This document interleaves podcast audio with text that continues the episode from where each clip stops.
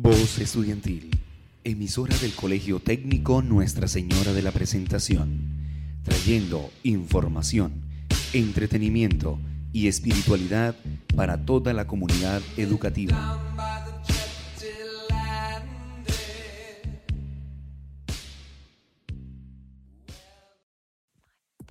Buenos días, oyentes de la emisora Voces Estudiantiles. Están escuchando el programa de jóvenes ambientalistas, el cual lo conforman Tania Ardila, Luz Torres, Dana Carvajal y quien les habla, Saray Ruiz. En este espacio estaremos subiendo y dejando a la vista de todos nuestro programa Jóvenes Ambientalistas. Esperamos su apoyo a nuestro programa y que se conecten para recibir información sobre nuestro amado medio ambiente. Sintonicen los martes a las 9 de la mañana. Los esperamos.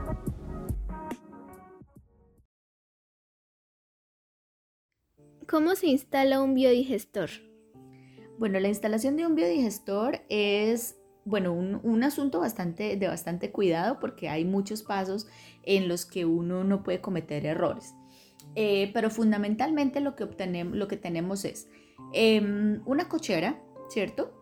Eh, de allí canalizamos las excretas de, de, los cerdos a través de un tubo de 4 pulgadas que nos lleva eh, el estiércol a lo que vamos a, llamar el biodigestor, que es una salchicha eh, ya, ya instalado, ya armado, queda como una salchicha eh, de 5 metros de larga. Esa es una bolsa plástica, ¿sí? Eh, de 2 metros de diámetro. Utilizamos dos piezas de plástico, una metida dentro de la otra para darle mayor resistencia.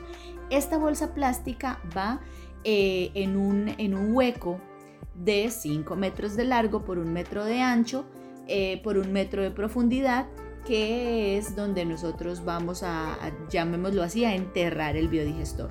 En el otro extremo, o sea, estamos hablando de que en un extremo es la entrada, en el otro extremo queda la salida, la salida del fertilizante líquido. Allí nosotros estamos dejándole a la familia un tanque de 500 litros para recoger y regar el biol.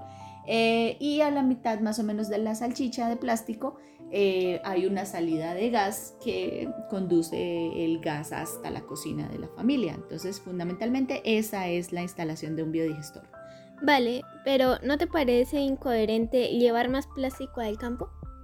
Bueno, pues en principio podría pensarse que sí, pero eh, ahí, aquí es importantísimo mencionar la durabilidad del, del material, ¿sí? Porque un biodigestor con, una, con un buen mantenimiento, con un buen uso, eh, con un debido encerramiento, porque bueno, los animalitos son un poco traviesos y a veces lo rompen, con, una, con un buen mantenimiento un biodigestor se puede, se puede tener por unos 20 años. Eh, por otra parte, pues claro, a nosotros de hecho nos ha sucedido que cuando estamos en el proceso de instalación de repente la pieza se rompió o recién instalado la familia nos llama y nos dice que se desinfló, pues esas cosas suelen suceder, pero realmente eh, estamos hablando de un plástico, eh, se puede reciclar, ¿sí? nosotros lo que hemos hecho es cuando se han dañado las piezas, pues la familia siempre encuentra una manera de utilizarlo bien sea para arreglar la marquesina para el secado del café o para de repente montar un invernadero para tener sus hortalizas o lo utilizan para cubrir, eh, para cubrir el, mismo biodigestor, el reemplazo, lo usan como, como techo para cubrir la, eh, el, mismo biodigestor que se, que se corrige. Entonces, realmente no, o sea, en, principio sí entiendo que la pregunta que pues puede, puede ser un poco confuso, pero realmente estamos hablando de un plástico que se puede reciclar y que en el campo pues la verdad las, las personas han sido muy creativas hasta ahora y no han generado eh, basura por, por, culpa de este plástico. Entonces em, creo que, que sigue siendo una tecnología amigable con el ambiente a pesar de que sea una bolsa plástica. Siguiendo con nuestra entrevistada, ¿por qué dices que es amigable con el medio ambiente? Bueno, lo que sucede es que esta tecnología y estos componentes de los que hablaba hace un momento, que recordemos son la cochera, ¿cierto? Con sus dos cerditos, el biodigestor, em, la, mm, la, bolsa del reservorio de gas, que creo que ese no lo había mencionado antes, el reservorio del gas, y también eh, el huerto, el huerto de forraje principalmente para poder alimentar a los cerditos. Mm, ¿Por qué estamos diciendo que es amigable con el medio ambiente? Porque es que son elementos que se integran fácilmente con el sistema productivo de la parcela. Mm, lo que estamos haciendo es, eh, como estamos utilizando los forrajes para alimentar a los cerdos, ¿cierto? Como parte del ciclo, usamos los forrajes para alimentar a los cerdos. Los cerdos producen el estiércol. El estiércol va al biodigestor. El biodigestor se encarga, bueno, el biodigestor no, las bacterias dentro del biodigestor se encargan de hacer la descomposición de esa materia orgánica y de allí se obtienen dos productos. Por un lado, el gas que aprovechan las familias campesinas para cocinar y por el otro lado, el biol o fertilizante. Este fertilizante lo utilizan las familias campesinas porque es de excelente calidad y reemplaza cualquiera de los mejores abonos que se pueden encontrar en el mercado actualmente. Y entonces, em, con este fertilizante nosotros podemos mejorar nuestros cultivos y de esa manera pues el ciclo se va cerrando, ¿cierto?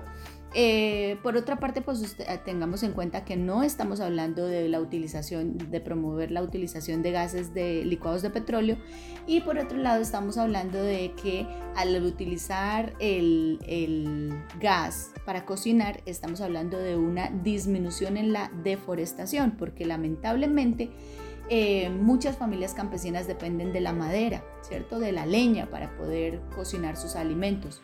Esto no es realmente eh, bueno, suena un poco extraño que eh, tan, tan, avanzada que está nuestra tecnología, la tecnología ha avanzado muchísimo, pero nuestras mujeres campesinas siguen trabajando y siguen dependiendo de las estufas de leña, cosa que debería, bueno, debería existir unas alternativas a esa, a esa problemática porque las familias realmente necesitan, necesitan acudir a la leña y por eso hay pues una importante eh, disminución también en la vegetación en las fincas, sin contar con que hay municipios donde realmente la leña no se consigue y las familias tienen que eh, comprarla volvemos al asunto de los sobrecostos, del transporte, del acarreo de estos materiales hasta las fincas. Entonces, eh, considerando que el biodigestor eh, y todos estos elementos y todos estos componentes de, la unidad productiva se integran al sistema, al sistema productivo de la, de la parcela, mm, podemos hablar de que es una tecnología amigable con el medio ambiente. Los invitamos a suscribirse al canal de nuestra institución, Colegio de la Presentación San Gil. Allí podrán encontrar contenido educativo e informativo creado por los mismos estudiantes. Espero lo disfruten. Aquí finaliza la transmisión de hoy. Espero que con su apoyo podamos hacer un cambio en el mundo. Sintonícenos la próxima semana. Gracias por escucharnos.